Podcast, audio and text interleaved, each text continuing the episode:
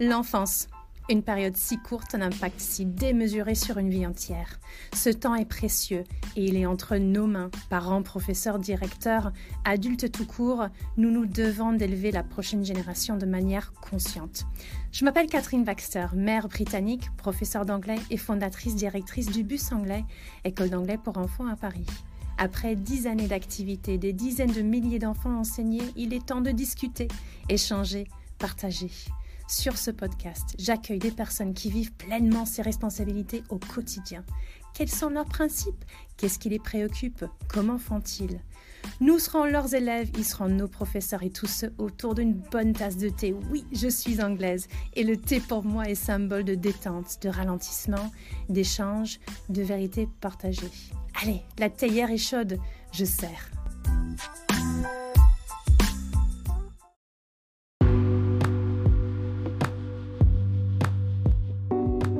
Bienvenue dans Tea with KB. Je suis Catherine.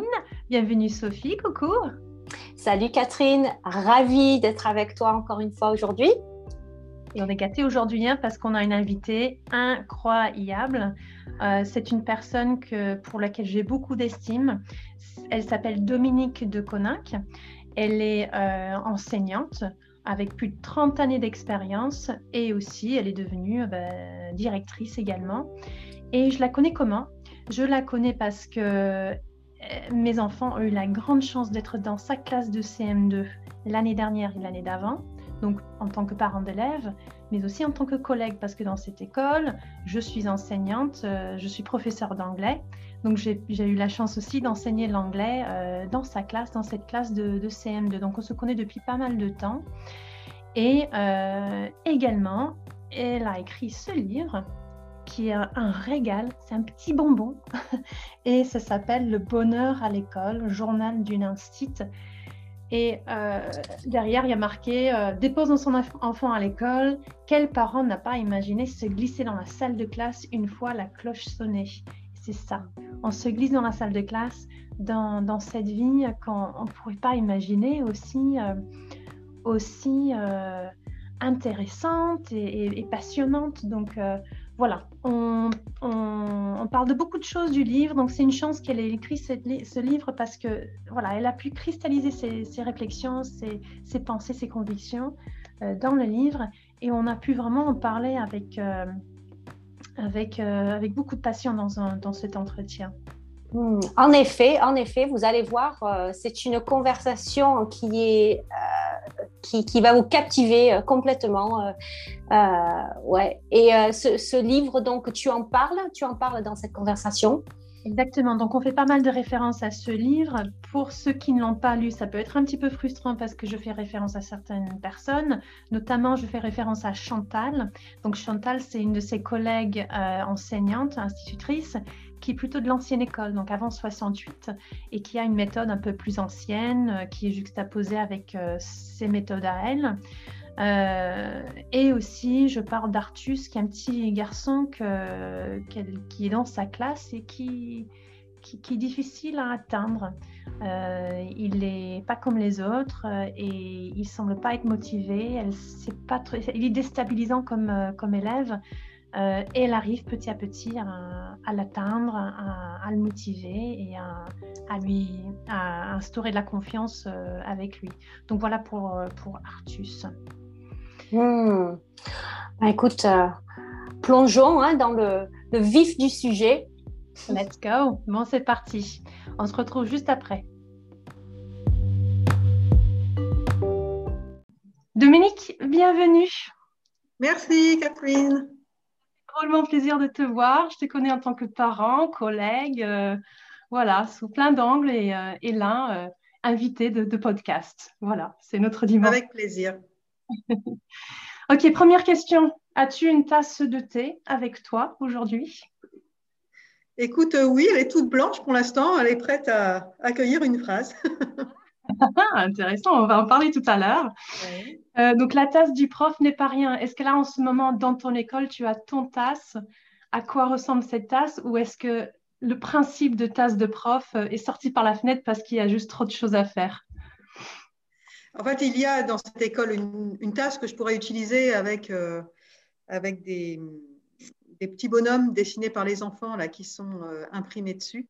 mais en fait, j'ai une tasse que je préfère. C'est une tasse qui m'a été offerte par un élève l'année dernière et qui porte mon initiale. Et comme j'ai changé d'école, voilà, elle, m'a suivie, elle est là et, et c'est cette tasse-là plutôt que, que, je privilégie, on va dire. Très bien. Bon. Alors pour commencer, j'ai activé mes sources pour savoir s'il n'y avait pas une petite anecdote qui pourrait bien, euh, bien euh, te, rappeler des choses. Alors euh, mes sources m'ont donné trois mots. L'Angleterre, pique-nique et mouette. Ah, je pense que si un, un, de mes élèves était là, il sourirait, oui, en effet. oui. Tu veux que je raconte cette anecdote, c'est ça? Oui, oui. D'accord. C'est vrai que on, avait cette petite cerise sur le gâteau depuis quelques années d'emmener euh, les CM2 en Angleterre et euh, c'était euh, pas n'importe où parce que c'était au bord de la mer dans le sud de l'Angleterre et à Hastings plus, précisément. Et mm, dans, dans ce lieu, un jour, on, avait prévu de monter sur une falaise pour visiter les ruines d'un château, du château d'Hastings. Et le pique-nique était prévu sur une, une, très grande pelouse qui dominait la mer. Euh, et on avait une vue magnifique. On était là, on était tranquille. Tous les enfants avaient sorti leur pique-nique. On était assis par terre, les adultes, les enfants. Et on se sentait très tranquille.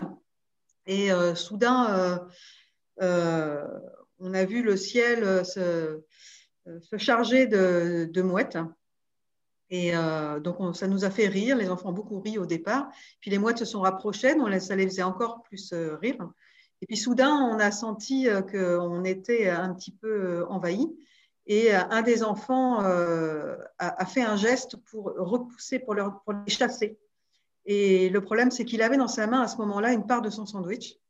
Et plutôt que de les chasser, les mouettes ont pris ça peut-être pour une invitation, en tout cas, ou se ne sont pas posé la question, mais ont fondu sur lui. et, et l'enfant a compris qu'il allait être agressé. Il tenait, à mon avis, beaucoup à son sandwich. Il est parti en courant en hurlant Maman On passait avec son sandwich à la main, poursuivi par une dizaine de mouettes et les autres étaient morts de rire. Alors nous, on a bien ri, les adultes, au départ, et puis à un moment, quand même, j'ai senti danger. Donc euh, voilà, on a, on a, couru vers lui aussi, on l'a protégé, mais enfin, il s'était fait quand même piquer euh, par le, bec des mouettes qui lui avait quand même pris son sandwich. Voilà. Et donc, on a l'impression, d'après euh, ma lecture de, de, ton livre aussi, que le rire dans le métier d'enseignant a un rôle très important. C'est quoi ce rôle de rire? Pourquoi c'est si important? Il est fondamental. Euh, le rire, euh, la, prise de recul, la bonne humeur et un peu le message aussi que l'on peut faire passer, nous les adultes qui, avons un certain pouvoir, on pourra y revenir hein, en tant qu'enseignant, euh, c'est de parfois laisser faire passer le message de c'est pas grave. Mmh. C'est pas grave ce qui se passe.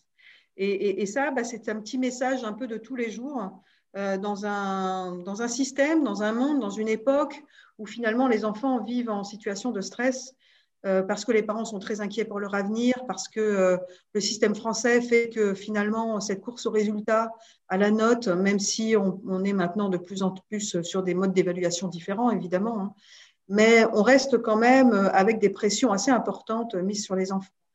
Et nous, dans notre quotidien, finalement, euh, on a une responsabilité euh, pour en faire aussi des, jeunes détendus et, euh, des jeunes pleins d'espérance aussi, d'apporter une petite touche de, tu sais, c'est pas si grave en fait, on avance bien, ça va en fait, ça va pas mal, voilà. Et l'humour, ça fait partie de cette vague, ça fait partie de ce mode de vie dans une classe, même, même lorsqu'il se passe des, petites tragédies en classe, des, des, histoires entre enfants ou un, ou un, voilà, un, apprentissage qui va pas passer, qui va stresser un élève, bah, de pouvoir euh, utiliser l'humour. Euh, moi, je me souviens euh, d'une fois où j'avais dit à un élève qui n'arrivait absolument pas à maîtriser un, concept en, géométrie, en lui disant on va quand même pas se faire embêter par deux droites qui veulent pas qui veulent pas se couper, tu vois, c'était sur les perpendiculaires ou quelque chose comme ça. Bon, voilà, ça désamorce un petit peu, c'est aussi de notre responsabilité de, savoir faire passer ce message. On va peut-être revenir tout à l'heure. Premièrement, commençons avec la vocation. Parce que la vocation chez toi, c'est quelque chose qui, se fait sentir tout de suite et euh, par plusieurs façons. Mais nous, je pense que moi et, les auditeurs aimeraient bénéficier, de ta sagesse euh, en tant que directrice et, enseignante et savoir euh, d'où vient cette, cette vocation parce que c'est ça qui te porte, c'est le courant qui te porte, si je ne me trompe pas. Peut-être qu'on pourrait parler d'abord de Madame Bessy. Bessy ne serait pas la source de cette vocation alors, en effet, à la source de cette vocation, il y a eu des enseignants que j'ai eus en tant qu'élève. Ça, c'est évident. Euh, Madame Bessy, c'était euh, ma prof de CM2, donc la dernière du primaire, euh, qui, a été effectivement une, une, prof importante pour moi parce que le message, je pense, que je retiens d'elle, c'est vous avez vu comme c'est chouette d'apprendre, voilà, mais pas décréter comme ça. Elle, il y avait une espèce de plaisir partagé euh, dans cette classe entre l'adulte et, les enfants que j'ai toujours gardé un peu comme modèle. Euh, euh, je me souviens, elle nous faisait beaucoup écrire, on faisait beaucoup de rédaction dans cette classe-là, et on lisait nos textes et elle, elle, mettait en lumière nos textes et le, voilà, d'une certaine manière, elle, disait bon, dans le texte de aujourd'hui, dans le texte, je ne sais pas, d'Amélie, voilà, j'ai trouvé euh, telle phrase, je voudrais que tu nous en parles, Amélie. Il y, avait tout un échange comme ça, et je me souviens que ça, pour moi, c'était, c'était vraiment le, le, nec plus ultra de l'école. Mm. C'est, comme ça qu'on apprenait, c'est comme ça que, en tant qu'élève, je me souviens, à l'écriture, je me disais, ah ouais, tiens, ça, il faut pas que je le retienne pour la prochaine fois, c'est vrai que c'est pas mal. Euh, je me souviens de ça, alors que j'étais qu'en CM2 finalement. Donc cette Madame Bessis, elle, a été euh, effectivement à l'origine de mon envie, plutôt inconsciente, parce que je ne suis pas sortie de mon CM2 en me disant je, serai prof, hein, je ne pense pas, enfin, j'en ai pas de souvenir. Mais, mais voilà, il y en a eu plusieurs euh, tout au long du collège, voire même du lycée, euh, où je me suis dit, tu sais, tu regardes ton emploi du temps le matin et tu te dis, chouette, ce matin, il y a, français, quoi. chouette, ce matin, il y a histoire. Parce que c'est cette personne-là qu'on va retrouver.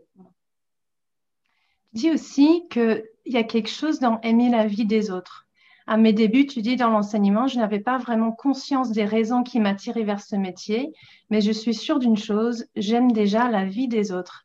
Aimer la vie des autres, c'est pas pas commun comme raisonnement de vocation. Tu peux nous en, mais on, le sent et on le voit dès que tu le dis, c'est une évidence. Tu peux nous en parler un petit peu et, pourquoi on ne voit pas cette évidence qui est euh, en fait enseigner, c'est aimer la vie des autres?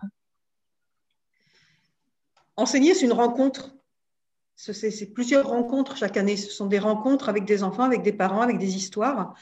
Et ça, c'est le plaisir que l'on retrouve quand on lit, euh, quand, on va au ciné. Enfin, euh, quand on regarde des gens, on voit un corps, euh, on croise un regard, mais derrière, c'est vraiment une partie euh, la partie euh, émergée quoi, de, la personne. Il y a toujours plein de, secrets à découvrir et de pépites derrière les, gens, que ce soit des enfants ou des adultes, et des histoires, des histoires qui ne nous appartiennent pas. Alors c'est vrai qu'après, quand on a 30 ans de métier, on, a davantage, euh, on sait davantage, j'allais dire utiliser, c'est pas c'est pas le mot, mais se servir du sel de ces histoires-là pour faire avancer les enfants. Euh, mais, mais, voilà, c'est effectivement la vie des autres. Moi, j'ai toujours eu, je crois, euh, peut-être une, comme une crainte de m'ennuyer, peut-être dans mon métier, dans ma vie. Euh, les enfants le disent beaucoup, ça. Hein.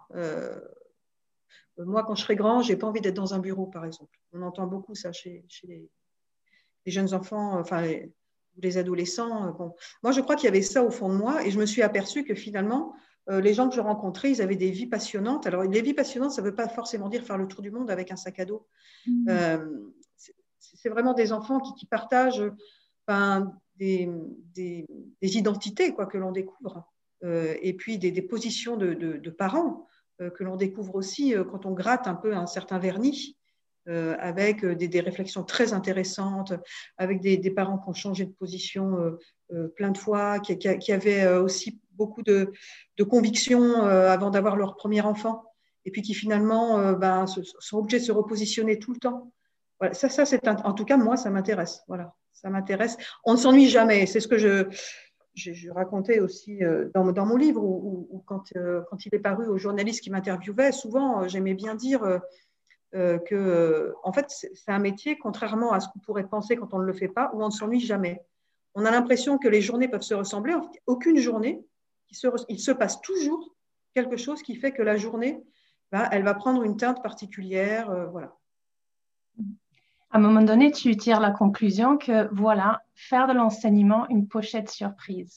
Donc, c'est ce que tu te dis, c'est un enseignement euh, efficace, si on peut en faire, et, joyeux aussi, si on peut en faire une pochette surprise. Mais pour toi aussi, c'est une pochette surprise, cette, euh, cette vocation, on dirait. Ah ben complètement. Euh, moi, quand j'arrive à l'école le matin, euh, avant d'avoir mes élèves, il y a quand même quelque chose toujours en moi, même au bout de 30 ans, où je me dis, il va se passer un truc de dingue aujourd'hui, c'est sûr. Alors que ce soit en salle d'épreuve, dans la cour, dans la classe, par le groupe, par un élève, on ne sait pas ça. par une demande de parents. Ça peut être une joie, mais ça peut être aussi quelque chose qui nous déstabilise. Hein. Oui, oui, oui. On va peut-être revenir tout à l'heure à, cette déstabilisation et son importance. Tu dis aussi dans ton livre, heureuse complexité qui est de réconcilier forme et fond, pousser l'enfant à se munir des règles arbitraires du langage écrit pour libérer sa pensée, exprimer son originalité en un mot exister. J'ai la chance de vivre cela avec eux, en plein cœur de ma classe. Comment on peut goûter à cette joie si on n'y goûte pas encore? C'était euh, rapidement que tu as eu ce, euh, sentiment euh, par rapport à l'enseignement et, comment une personne nouvelle dans le métier peut y accéder plus rapidement que ça? Là, quand tu parles de ça, tu vois, je fais le lien avec ce qui m'a souvent agacé, des gens qui disent euh, Oh là là, le niveau a baissé, les enfants ne savent plus rien, euh, ils parlent n'importe comment, euh, ils lisent des niaiseries. Moi, ce n'est pas ce que je vois dans les classes. Et les enfants, quand on sait leur présenter une certaine forme de complexité, en fait, ils sentent bien la richesse que, que, ça, leur, que ça leur apporte. Et personne, aucun humain ne fait une croix sur ce qui fait du bien, tu vois. Et c'est un peu ça. Et quand on, parle de, règles de langage, puisque là on est sur le langage, tout ce qui est de l'ordre de la grammaire, de la conjugaison, ce sont des règles. Euh, c'est un peu ardu, c'est un peu, mais ça peut être aussi, euh, ça peut avoir une forme de beauté, euh, ça, tu vois, et une forme, ça, peut leur apporter une forme d'élévation. la maîtrise du langage, en fait, c'est une vitrine pour une personne, pour un enfant comme pour un adulte quand un enfant s'exprime, quand un adulte s'exprime en fonction du niveau de langage qu'il a, sans être pédant et sans s'écouter parler. Hein. Mais euh, la maîtrise, ça, dit quelque chose de soi. Et même quand on parle, on le sent. Hein, et les enfants le sentent aussi. Mmh. Euh, et ça, le faire découvrir à des enfants, euh, si, tu vois, quand tu es prof, si, si tu en es persuadé, forcément, tu le fais passer. moi, ça m'est arrivé de faire avec jubilation des leçons de conjugaison. Euh, et de trouver euh, euh, une forme d'art et une forme d'esthétique dans l'orthographe. Mm. et ça, je pense que ça transparaît dans la façon d'enseigner et les enfants le sentent. Et, lorsque les enfants reprennent à leur compte, que ce soit à l'oral ou à l'écrit, une certaine forme de langage que l'on a vu en classe, que l'on a étudié, que l'on a mis en avant, si tu leur dis Waouh, c'est bien, je, je vois d'où ça vient, ça. Ça, c'est une élévation et, ce n'est que du plaisir, tu vois. Et c'est là où je dis qu'on allie finalement une certaine forme de rigueur et d'exigence du langage avec euh, une forme d'expression personnelle. C'est-à-dire que l'enfant s'en empare pour bien s'exprimer, pour bien exprimer sa pensée, donc pour bien exister, pour bien dire qui il est. Euh, tu vois, quand on parle d'un livre, par exemple, là en CM2, quand je leur apprends à bien parler d'un livre, c'est assez exigeant au départ. Comment, comment on peut sortir du c'est bien? Mais pourquoi? Bah Parce que c'est bien. Mais tu peux m'en dire plus? Bah, euh, J'ai bien aimé. Oui, mais tu vois, au début, il y a cette espèce de voilà d'étroitesse. quoi. Voilà. Quand on leur apprend à sortir de ça et pourquoi et comment, va plus loin, vas-y, dis, et qu'on les pousse dans leur retranchement, ça peut être un petit peu, euh, un petit peu dérangeant, déstabilisant au départ, mais derrière, derrière, ils, en grandissent tellement. Et quand à la fin de l'année, quand pour parler d'un livre, ils mettent, euh, ils peuvent faire un exposé de 10 minutes euh, à l'oral, sans notes, pour parler d'un livre, on a quand même tout, à, tout gagné. il faut donc voir à travers cette vitrine de, forme pour voir, pour goûter à ce que peuvent produire les enfants. Et donc là, on touche un peu à tout ce qui est euh, improvisation, prise de risque de la part de l'enseignant. Donc, on ne peut pas goûter à cette joie, on dirait, sauf si on est prêt à, un peu lâcher son contrôle, de, entre guillemets, hein, euh, de, de la classe. Absolument. Absolument. Et c'est là où les jeunes enseignants ont plus de difficultés, et c'est naturel. Euh, lorsque l'on prépare une classe, les, jeunes enseignants parfois euh, mettent deux heures à préparer une séance de 45 minutes. C'est normal ça. Et au départ, et, je le fais encore parfois, moi, quand je, je me lance parce qu'il y a un changement de programme ou dans une nouvelle leçon, j'ai encore ma préparation après 30 ans sous les yeux et que je suis pas à pas. Euh, quand je ne suis pas à l'aise encore sur une notion, je suis le livre du maître pas à pas. ça m'est arrivé par exemple en anglais, tu vois. je préfère suivre pas à pas, voir ce que ça donne et petit à petit, tu t'en détaches. Mais au départ, parce que tu as été rigoureux. Au départ, tu vois. Et la prise de risque, tu as complètement raison. C'est qu'au départ, il faut se dire, bon, je ne sais pas trop, je vais le tenter ça. Tu vois. Et parfois, on se plante.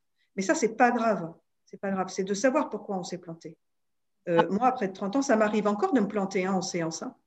Euh, mais hum, ça fait un peu partie du métier. Il faut le savoir, il faut l'accepter. Euh, sinon, bon, on peut bien faire sa classe sans jamais sortir des, de nos préparations, mais c'est dommage, on se, on, s'auto-censure quand on fait ça. C'est dommage.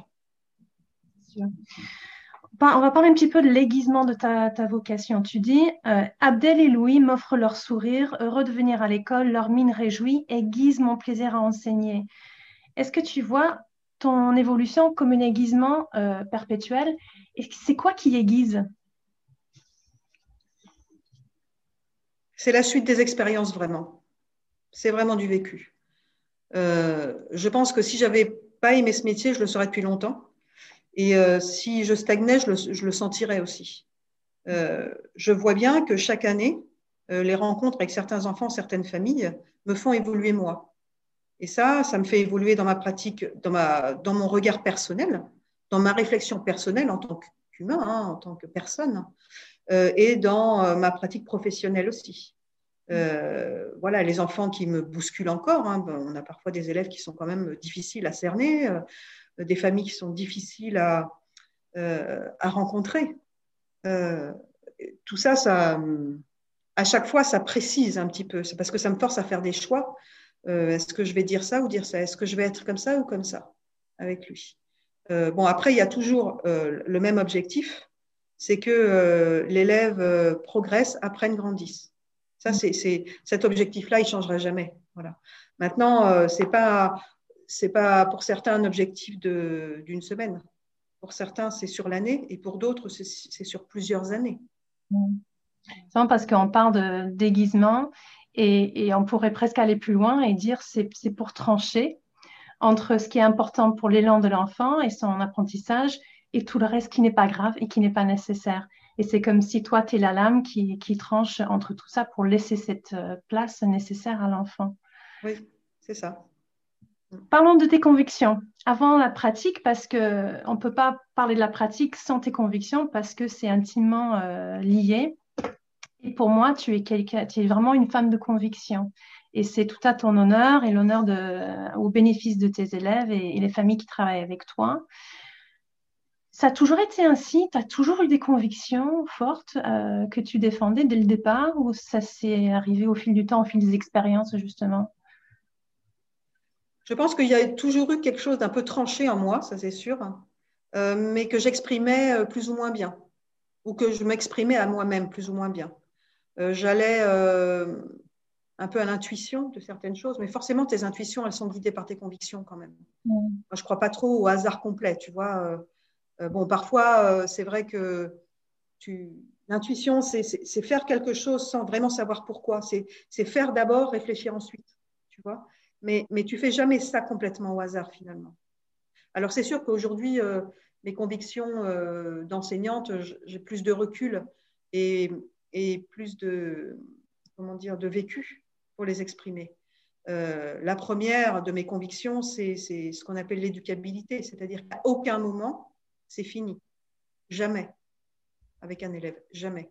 Même celui pour lequel on se désespère de jour en jour euh, parce que son comportement ceci, parce que ses apprentissages cela, parce qu'on est en, difficulté de communication avec la famille, parce que ce n'est jamais fini, ce n'est jamais perdu. Jamais.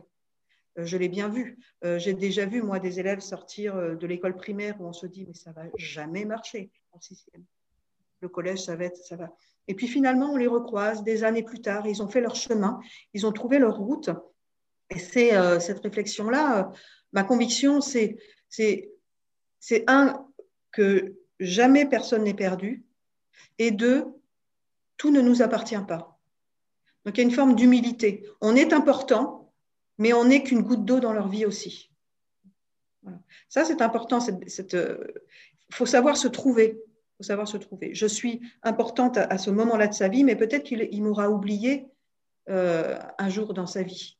Tu vois, et ça, voilà. C'est une conviction forte, une conviction qui me porte. Euh, et puis la conviction aussi, c'est que les familles et les enfants ont besoin d'avoir des gens convaincus en face d'eux. Mmh. Euh, il n'y a rien de pire, je pense, pour des familles en difficulté ou des élèves en difficulté de sentir en face de soi une espèce d'eau tiède, tu vois, euh, c'est très déstabilisant et parfois, euh, je, sens qu'il faut que j'ai une parole forte, euh, que je puisse guider. Au fond de moi, je ne suis pas toujours très sûre de ce que je dis, mais il n'y a que moi qui le sais. Et pour faire du bien à ce moment-là et pour faire avancer à ce moment-là, c'est une question de leadership aussi, tu vois. il faut que je dise, je pense que vous avez fait le bon choix. Par exemple, je pense à une orientation en sixième, tu vois, avec des, familles qui, qui, qui continuent à se dire on ne sait pas, on ne sait pas, on ne sait pas sûr, on n'est pas sûr. Bien sûr, on n'est jamais sûr de, ça. Et, quand un enseignant euh, en ils ont confiance, c'est vrai, dit je pense que vous avez fait le bon choix, allez-y, c'est bon, maintenant on va, on, va, on va penser à autre chose, même si moi non plus, parfois, je ne suis pas complètement sûre, tu vois. Bah, à ce moment-là, c'est important. Intéressant. Ok. À travers l'histoire d'Artus, tu, tu, nous racontes tes difficultés, auprès de cet enfant euh, problématique, hein, euh, euh, déstabilisant pour, pour l'enseignante.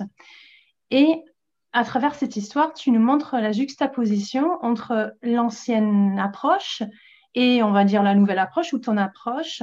L'ancienne approche étant un peu marche ou crève, on l'explique et s'il ne comprend pas, c'est, n'est pas grave. Et toi qui as cette approche de, bienveillance,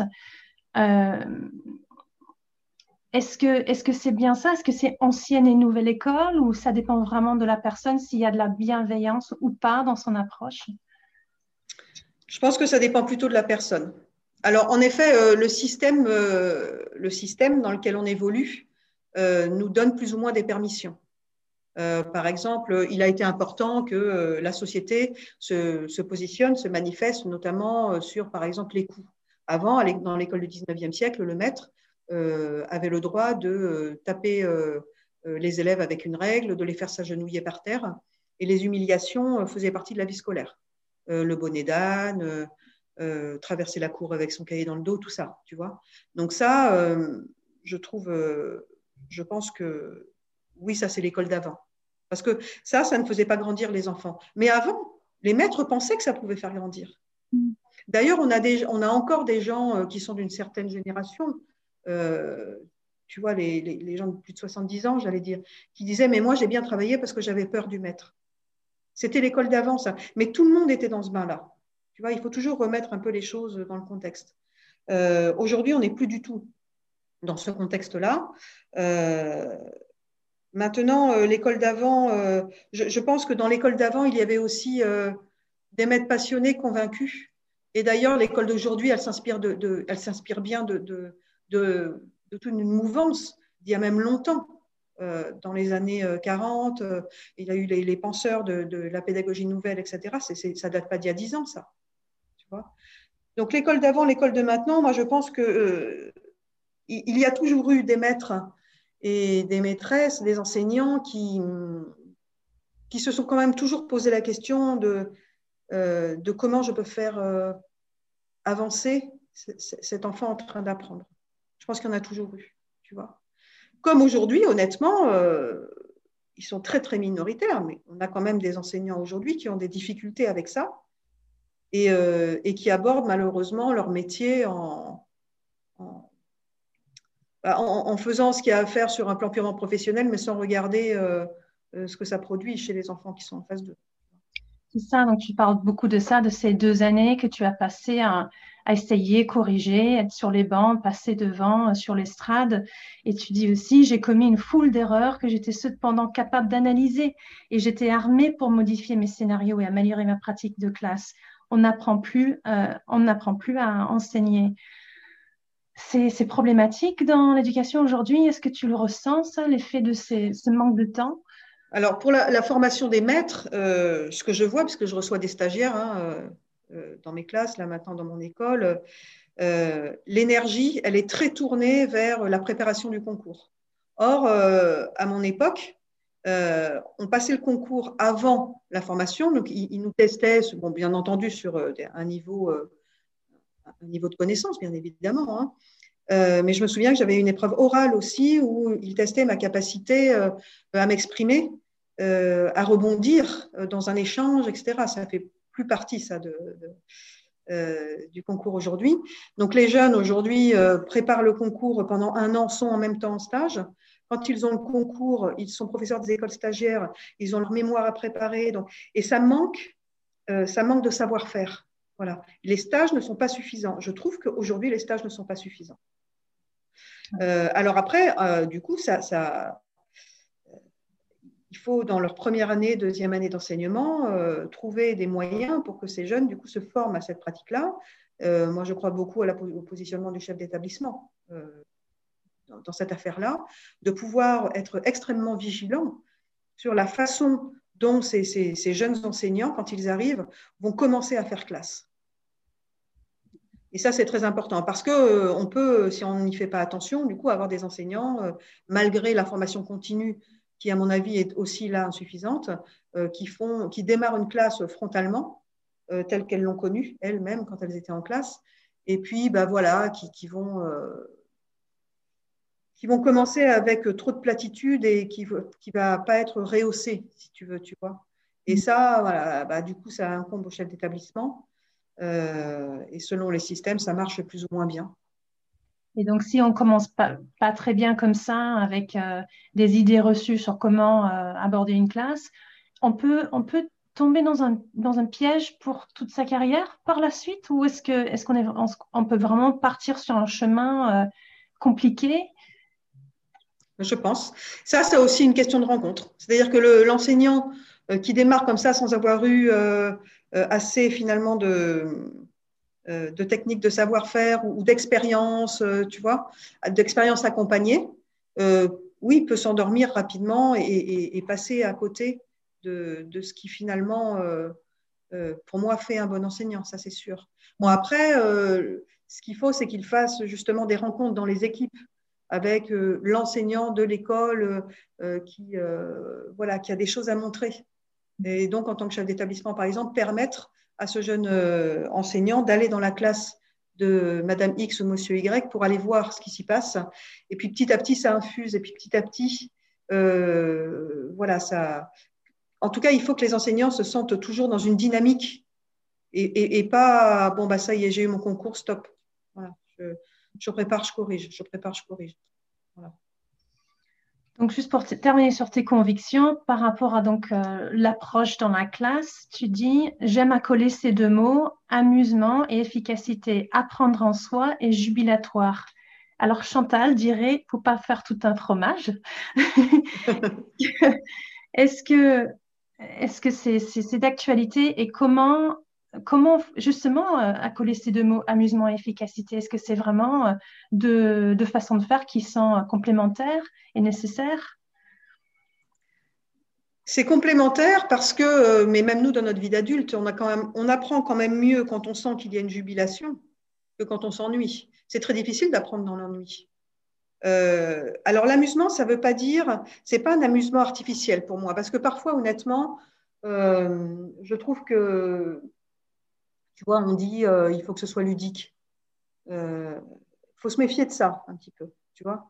Euh, il suffit pas de. Tu as une séance qui marche pas bien où les enfants s'ennuient, c'est pas parce que tu vas mettre un, un, nez rouge de clown que ça va mieux passer. C'est pas ça l'amusement. C'est vraiment l'amusement intellectuel que tu ressens. Tu, poses une énigme, tu vois. Tu, tu, les mets en situation de recherche. Je l'ai encore fait la semaine dernière dans ma classe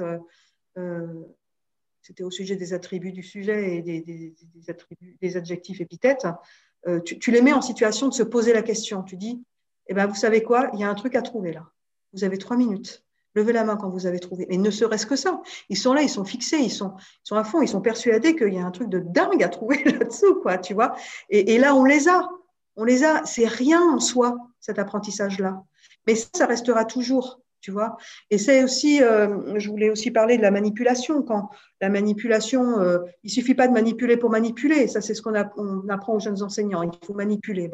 Mais manipuler pour manipuler, pour après ne pas faire le lien avec un apprentissage et quelque chose qui se passe dans le cerveau sur le plan purement cognitif, tu vois, sur, sur la montée de l'apprentissage. Finalement, manipuler va pas servir à grand chose. En revanche, si toi, tu es vraiment maître de ta manipulation, que tu sais exactement à quel moment tu vas manipuler, ce que tu vas dire à ce moment-là, Comment tu vas intégrer les enfants? À quel moment tu vas placer la manipulation? À quel moment, toi aussi, toi-même, tu vas leur permettre de faire le lien entre la manipulation et euh, finalement le concept? Parce que ça ne tombe pas du ciel, ça. Et un peu trop souvent, on a l'impression que ça va tomber du ciel. Non, il faut leur dire, quand on a fait ça, c'est parce que, et puis voilà, amener le lien, tu vois. En géométrie, par exemple, sur une séance sur le périmètre, euh, chaque année, euh, je fais cette séance avec la ficelle où euh, effectivement on entoure le tableau d'une ficelle euh, et, qu'on déroule cette ficelle. Et il y en a qui sont debout, il y en a qui mesurent, etc. Et puis finalement, mais qu'est-ce qu'on a mesuré? Et ça, ça fait, si tu veux, un vécu de, un, vécu de, en fait, de départ. On aura tous eu ce vécu de départ. Après, ils vont plus ou moins euh, avancer dans cet apprentissage-là, qui peut être complexe avec l'histoire de l'application des formules, etc. Et aux élèves en difficulté, quand je leur dis souviens-toi de la ficelle, quand ils savent plus que c'est qu'un périmètre, tu vois, plaque, ça y est, tu vois. Bon, bah, c'est tout ça, c'est tout ça l'amusement. C'est tout ça. Mais c'est pas l'amusement pour l'amusement parce que, euh, voilà, tu vois, c'est pas artificiel, c'est pas superficiel. C'est un amusement, c'est un souvenir ludique au service d'un concept un souvenir ludique au service d'un concept. Ok, on va passer à la pratique. On va essayer de voir si on peut trouver des, indices et des idées par rapport à ta pratique. Euh, alors, tu dis, en début de carrière, je me serais sentie jugée dans ma capacité à intéresser mes élèves. Donc, ça, c'est dans le contexte d'une demande de rendez-vous rendez avec euh, des parents d'un élève, ouais. de la famille, tu as quand même eu 500 rendez-vous par an, mais là, aujourd'hui, je ne me sens pas euh, éteint, déstabilisée. Je constate juste que mes analyses sont euh, divergentes. C'est difficile aujourd'hui d'imaginer euh, la Dominique d'avant qui aurait eu la demande de rendez-vous de parents, qui serait justement déstabilisée. On, a du mal à, voir qui serait cette Dominique, aujourd'hui, mais c'était comment avant, avant de, de te sentir de sentir cette maîtrise euh, dans le métier? Bah, Moi, j'ai eu la chance d'avoir quand même euh, la formation d'avant, hein, comme, je disais tout à l'heure. Donc, dans, cette formation, justement, euh, nous, on avait appris on, avait été mis en relation de rendez-vous de parents, tu vois. On, a découvert ce que c'était que l'analyse transactionnelle, on faisait des jeux de rôle. donc, j'avais quand même, moi, cette pratique-là. Bon, maintenant, moi, j'ai démarré très jeune dans le métier et c'est vrai que mes premiers rendez-vous de parents, je pense que j'y suis allée un peu euh, naïve et que parfois, voilà, ça a été des rendez-vous comme ça et que parfois, euh, euh, j'ai été malmenée, oui, dans, dans mes rendez-vous. Et c'est après coup, après coup, je me demandais, mais en fait, qu'est-ce qui s'est passé? Comment ça se fait que que, ça se soit passé comme ça. C'est déstabilisant, hein. ça, marque pendant plusieurs jours. Bon. Puis petit à petit, une fois, deux fois, trois fois, et puis, et puis, puis voilà. Puis on en parle, on avec ses collègues, on parle avec le chef d'établissement, ça c'est très important, euh, parce que chacun euh, un petit peu aide à, replacer, euh, tu vois, ses pions sur l'échiquier, quoi. Et, et puis après, bon, c'est pas non plus. moi, j'ai jamais vécu de rupture hein, énorme avec une famille. Parfois, on se quitte, on n'est pas d'accord. Euh, après, dans mes débuts, euh, j'ai même du mal à m'en souvenir. Tu vois, euh, déjà quand tu es jeune enseignant, tu pousses pas au rendez-vous. c'est plutôt les familles qui demandent. Et au début, quand tu as une famille qui demande, tu vas demander à tes collègues, tiens, telle famille, vous les connaissez, comment, etc. Tu prends quand même des, repères, tu vois. plus tu avances dans le métier, plus toi, tu, tu, demandes des rendez-vous, tu sais pourquoi, tu sais présenter un rendez-vous aussi. et puis tu as l'œil, tu as l'oreille pour savoir pour savoir comment rebondir, quoi. Tu vois.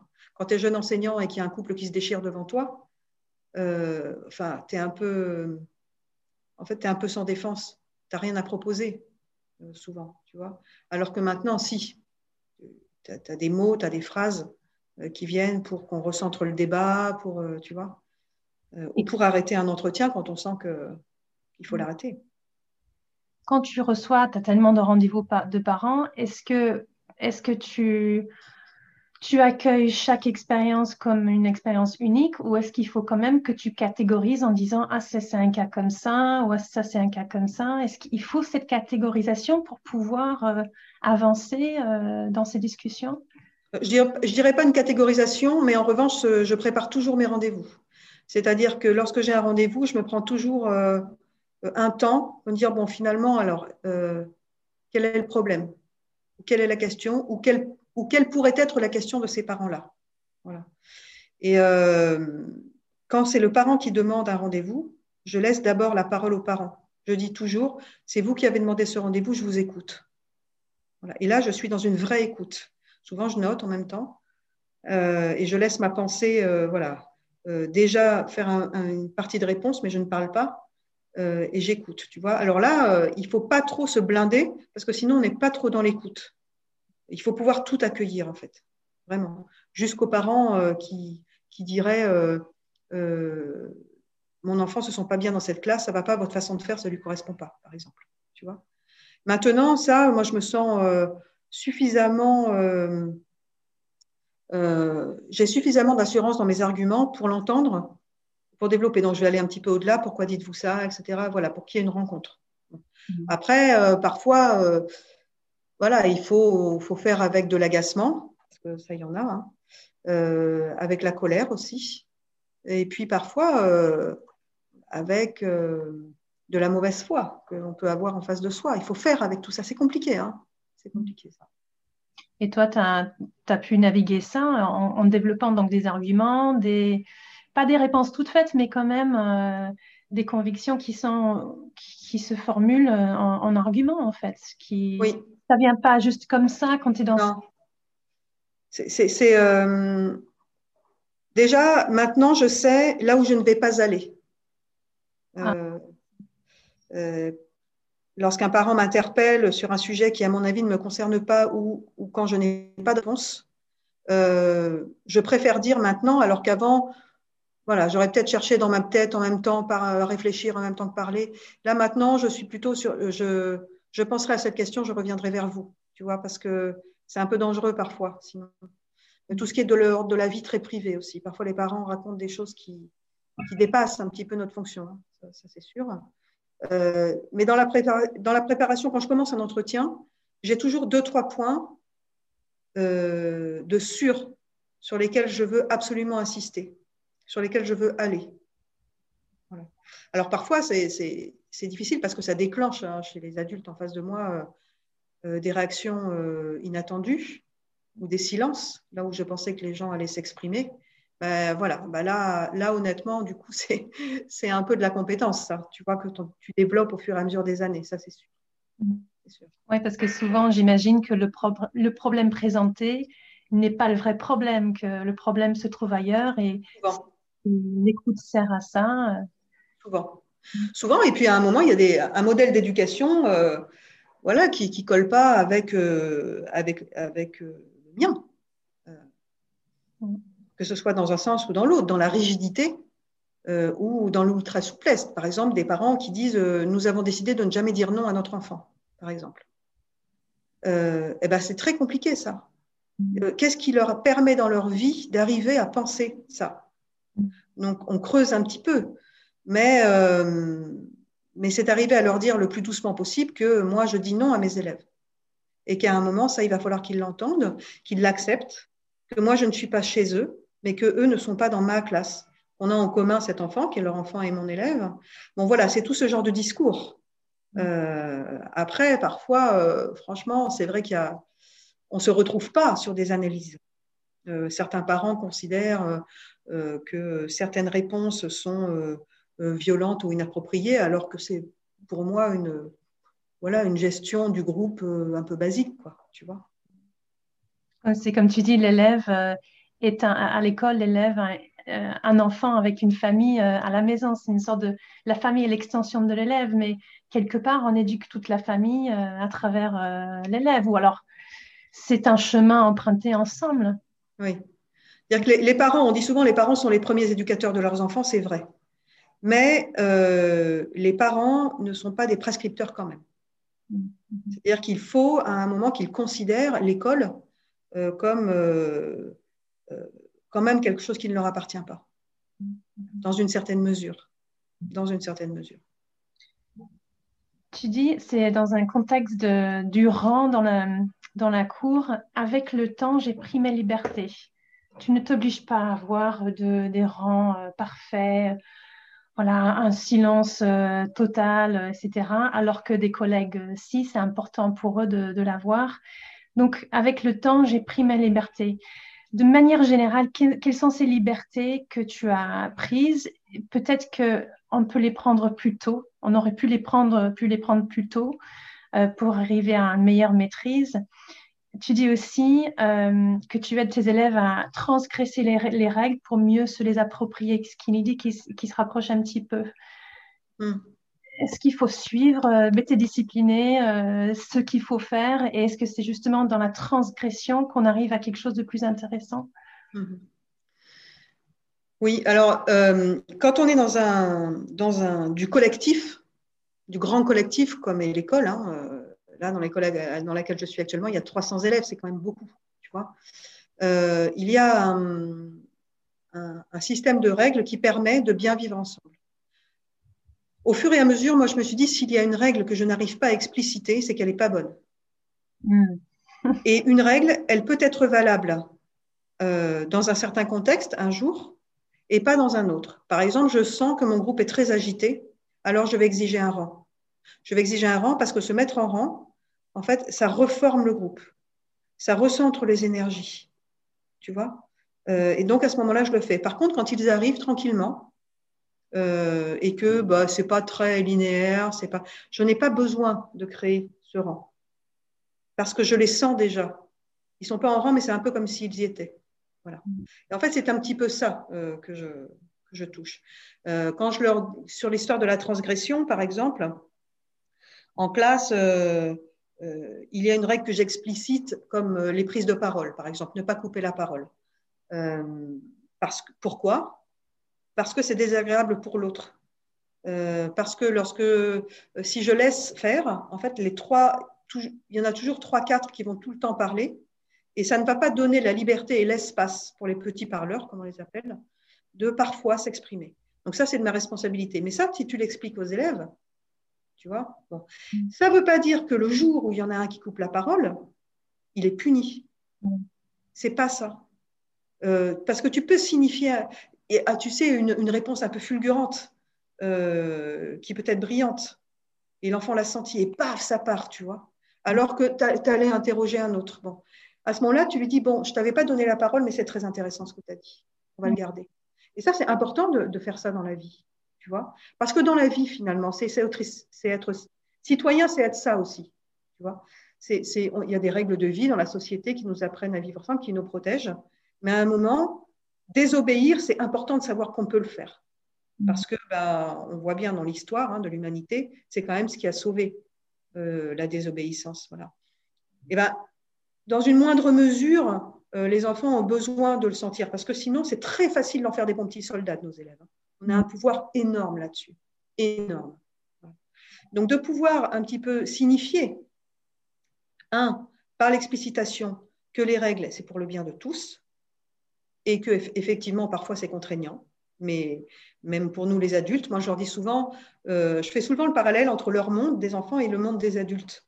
Euh, quand il y a un conflit dans ma classe, par exemple, qu'il y a un enfant euh, qui a donné un coup ou qui a dit une insulte, qui a insulté un autre, quand je parle avec eux, souvent je leur dis, je ne te reproche pas de, t'énerver, de t'agacer. Tu sais, moi aussi en tant qu'adulte dans la journée, je m'énerve et je m'agace. C'est dans la réponse, c'est la façon dont tu. Voilà, ben, tout ça, c'est une vraie réponse. Tu vois voilà. Par contre, euh, si, tu es, euh, si tu dis à tes élèves, je t'interdis d'insulter, je t'interdis de taper Qu'est-ce que tu fais passer comme euh, obéis-moi, baisse la tête, regarde tes chaussures, etc. Et du coup, tu casses un peu euh, l'humanité, donc la réflexion finalement. Tu vois donc, quel citoyen tu fais? Donc, toi, dans cette place, ou nous, euh, en tant qu'enseignants, dans cette place de, de témoigner une désobéissance, une transgression, pour laisser passer, parce qu'il semble être la bonne chose, il faut de l'humilité, euh, il faut la vulnérabilité, une sorte de remise en question euh, nécessaire. Et, toi, ça revient très souvent, ce qui est assez étonnant parce que autant tu as une force incroyable comme enseignante, mais autant tu es vulnérable euh, avec beaucoup d'humilité. Et on voit ces remises en question constantes. par exemple, quand tu rentres chez toi après une journée difficile, tu te dis, je n'ai pas été à la hauteur. Euh, tu te dis aussi, euh, voilà, cette demande de, rendez-vous qui émane de la famille, euh, j'éprouve une certaine inquiétude, voire soupçon de déstabilisation. Et euh, tu te rends compte à un moment dans la classe où ça se passe mal, tu te dis, à ce moment-là, je sais que le problème vient de moi. C'est une partie est-ce que c'est incontournable, en fait, finalement, d'être vulnérable et d'avoir de l'humilité dans, ce métier? Oui, ça, ça n'épargne personne. Hein. Euh, ça, c'est sûr, mais ça m'arrive encore. Hein. Euh, euh, un, de me dire c'était nul aujourd'hui, franchement. Ça... Et, effectivement, le problème vient de moi, c'est très important. Et ça, les jeunes enseignants aussi, il faut qu'ils l'intègrent, non pas dans une forme de culpabilité primaire, tu vois, mais vraiment d'analyse professionnelle. Mmh. pourquoi à un moment ça passe pas? Alors, soit c'est parce que ta leçon est mal fichue, hein, et mal montée, ton scénario est pas bon, euh, soit parce que tu n'es pas en forme, parce que, euh, parce que tu n'es pas dans l'écoute, parce que euh, tu, veux absolument terminer la séance alors que tu vois bien que tu n'as plus les énergies, tu vois. il faut savoir que ça, bah, c'est toute une carrière. Hein, toute une carrière. Tu, demandes aux enfants euh, d'arrêter de bavarder, d'arrêter de faire ceci, d'arrêter de faire cela, mais s'ils font cela, c'est parce qu'ils ne sont pas dans une énergie aussi, mm. tourner vers autre chose. Donc ça veut dire que toi, tu n'as pas fourni aussi à ce moment-là, tu vois Justement, quand tu parles de ta collègue Maude, Maude est une enseignante consciencieuse, vite déroutée par l'imprévu, souvent déroutée. c'est ça, en fait. Oui, oui.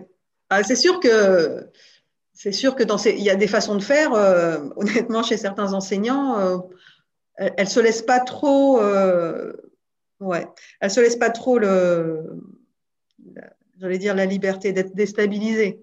Tu vois, c'est une espèce de ronronnement de tous les jours et, les enfants qui, qui, qui, sortent du lot, on peut facilement ne pas les regarder aussi. Ou, ou, agir avec des réponses très primaires d'être euh, voilà, d'être envoyé, d'être euh, puni. Euh, bon, voilà. C'est quelque part déconstruire pour reconstruire de plus fort perpétuellement, j'ai l'impression, c'est ça la méthode? Oui, oui, oui. C'est toujours être vigilant. Hein. Rien n'est gagné. Hein. Rien n'est jamais gagné. Hein. J'allais dire, voilà, l'enseignement, c'est comme l'amour. Hein. C'est tous les jours, tu dois, tu dois tu dois considérer que tu dois regagner l'autre, quoi. Enfin, y a sans, inquiétude, hein. Mais euh, tous les matins euh, à 8h30, euh, c'est pas parce que euh, je suis enseignante depuis 30 ans, c'est pas parce que mon journal de classe est bien fait. Il y a toujours quand même quelque chose qui peut faire que si tu n'es pas vigilant, ça va pas passer. Mm-hmm. Tu vois? Alors, c'est n'est pas tous les jours parce que tu as vraiment des, des journées, franchement, très voilà, fluide, euh, tout, a, voilà, tout a roulé, tu as pu aider les enfants qu'on avait besoin, euh, tu as fini euh, tout ce que tu avais prévu, tu as même fait un petit peu en plus, on a un peu rigolé, on, a, on a bien réagi à telle situation. Bon, voilà, tu vois, ça c'est. Je voudrais parler un petit peu maintenant du concept de dépasser le constat. Donc tu dis, j'aime comprendre leur façon de fonctionner, analyser leurs erreurs comme autant de signes révélateurs. J'adore ce travail d'archéologue. Et puis plus loin, l'essence même de mon métier est de dépasser le constat pour permettre aux enfants d'accéder à la compréhension, la, part la plus difficile mais la plus gratifiante.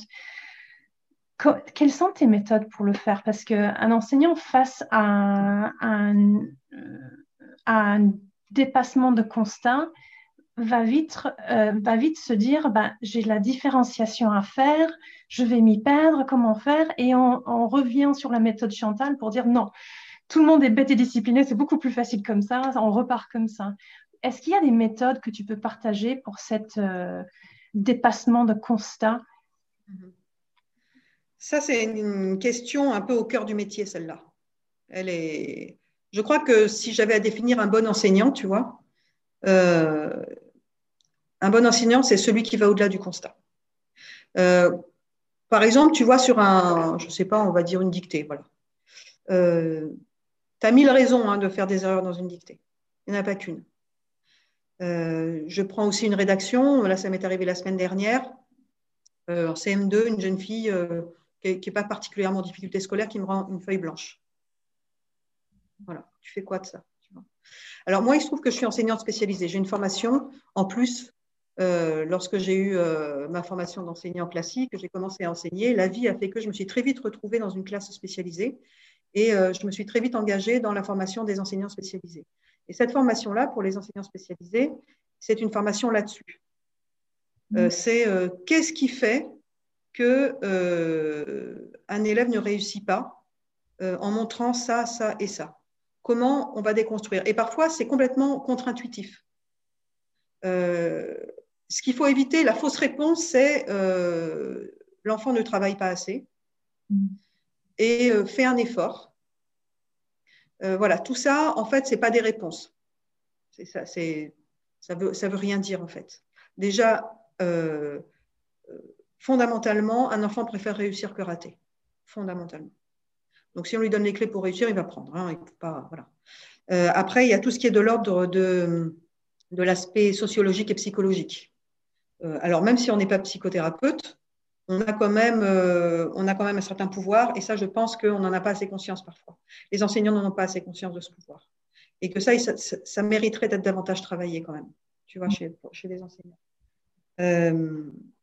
Euh, pour, euh, ta question, je dirais que le constat, c'est ultra professionnel comme question que tu me poses, en fait. Euh, c'est très lié à la didactique. C'est-à-dire qu'en mathématiques, il faut se former pour savoir qu'un enfant de 7 ans qui répond ça, ça veut dire qu'en numération, il en est à ce stade et pas encore à celui-là. Or, ce qu'on a proposé, c'est qu'on a considéré qu'il était, par exemple, à un stade 3, tu vois, alors qu'il n'en est qu'au stade 1. Et c'est pour ça qu'il fait cette réponse-là. Par exemple, tu vois sur des copies, euh, des, enfin ça se voit moins, puis encore moins en primaire, mais plutôt au collège, un prof qui écrirait n'importe quoi, point d'exclamation.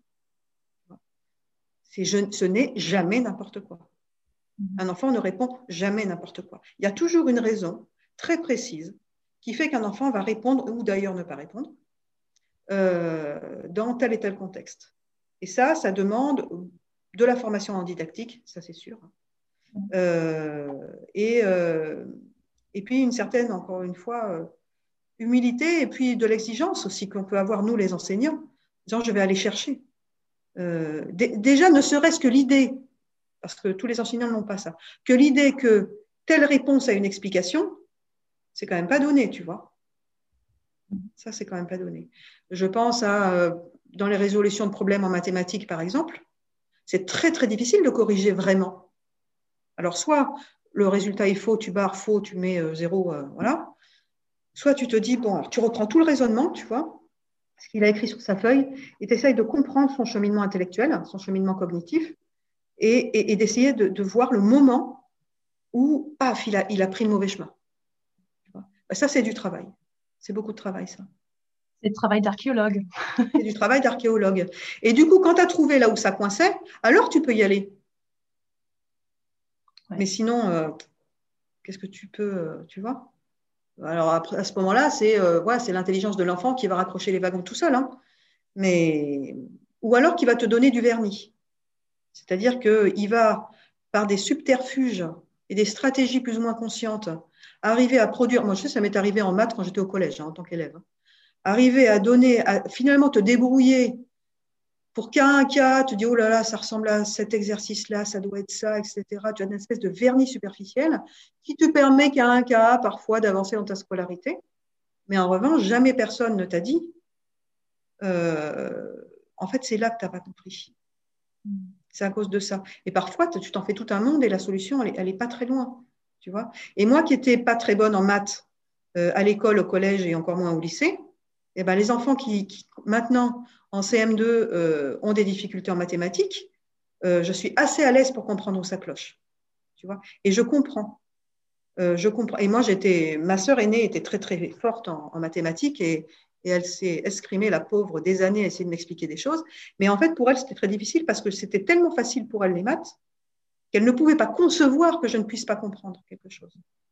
Alors que moi, ma difficulté finalement mathématique m'a poussée, et d'ailleurs ça a été mon sujet de mémoire quand j'étais étudiante, m'a poussée euh, à justement euh, aller chercher, et, moi ça me parle leurs erreurs, je comprends. Hein. Je comprends pourquoi, franchement, là, ils, ils butent, quoi. Oui, donc dépasser le constat. Finalement, les solutions sont assez simples, mais il faut de la formation, il faut du vécu, il faut avoir vécu euh, pas mal de situations et pour arriver à ces... Donc, on n'a pas besoin d'être stressé, euh, éparpillé partout pour, euh, pour dépasser le constat, mais quand même, il y a un chemin à suivre qui n'est pas... Il y a un chemin à suivre et il y a un chemin qui peut prendre du temps. C'est-à-dire que tu, fonctionnes avec des hypothèses. Tu dis, attends, il a peut-être fait ça parce que peut-être ceci, cela, tu vois. Et il y a un truc qu'il ne faut pas négliger, euh, euh, c'est de parler à l'élève. Tu vois, tu fais une hypothèse, tu n'en es pas sûr, tu lui dis, tiens, tu peux faire ça devant moi parce que je, suis en train de chercher pourquoi tu n'as pas compris. Et tu peux même leur dire, et moi je leur, disais souvent en classe, euh, parle tout haut pour que je, vois ce que tu fais dans ton cerveau, tu vois. Et, et ça, donc ils comprennent mon positionnement d'adulte et, ils se prennent au jeu. Euh, bon, il faut beaucoup rassurer, hein, parce que c'est souvent en individuel que ça se passe. Mais, euh, mais voilà, on, va un peu à la pêche, quoi. Puis parfois, on ne sait pas trop, mais on va quand même à la pêche. Bon, Dominique, on arrive vers la fin de notre entretien. Ça a été euh, passionnant. Je voulais terminer avec cette demande. Donc, imagine que l'éducation nationale va va donner un, mug, une tasse à, tous les professeurs en France. Et il faut qu'il y ait une phrase, une citation, un mot d'encouragement euh, imprimé sur, euh, sur cette tasse. Et c'est à toi de décider ce que c'est. Qu'est-ce que ce serait? Euh, Je pense que ce serait quelque chose du type on vous propose une belle aventure. Hmm. C'est beau. c'est trop beau. Moi, je pense qu'on termine là-dessus, Dominique. Hein. C'était un plaisir de, m'exprimer avec toi, Catherine, et puis merci. Et puis, et puis je pense que toi, euh, voilà, toi aussi, euh, je vois que tu, tu, tu, résonnes avec intelligence. Euh, tout ça, c'est une chance, voilà, d'avoir pu partager avec toi ce moment. Merci beaucoup, Dominique. Et puis à très bientôt, j'espère. Avec plaisir. Au revoir. Au revoir, Catherine.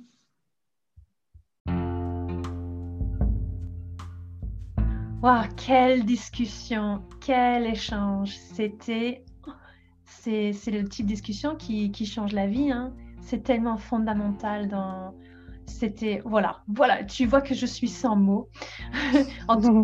on va, euh, puisqu'on ne peut pas s'arrêter là, pour ceux qui souhaiteraient avec nous euh, décortiquer toutes ces idées, toutes ces réflexions et, toutes ces positions et ces convictions, euh, on fait un épisode qui suit. Euh, et entre-temps, euh, partageant Sophie, euh, allez, l'idée principale qui en est sortie pour toi, vas-y. Eh bien, pour moi, tout simplement, c'est quand elle disait à son élève Parle tout haut pour que je vois ce que tu vois dans ton cerveau. Voilà, pour moi, ça, ça a tout évoqué. C'est de l'or. Hein. Et pour moi, c'est vraiment ces deux principes de, de vulnérabilité euh, devant cet enfant qui est en pleine croissance, qui a toutes ses capacités devant lui, toute une vie devant lui. Donc la vulnérabilité, la remise en question et le fait qu'elle garde le cap, qu'elle garde sa mission, euh, ces trois missions, que l'enfant progresse, apprenne et grandisse. Je trouve que si on, on garde la vulnérabilité et qu'on garde le cap, c'est quand même une bonne recette. Bon allez Sophie, on regarde tout ça, on décortique ça, d'accord? Absolument. Merci aux auditeurs et puis à la prochaine fois.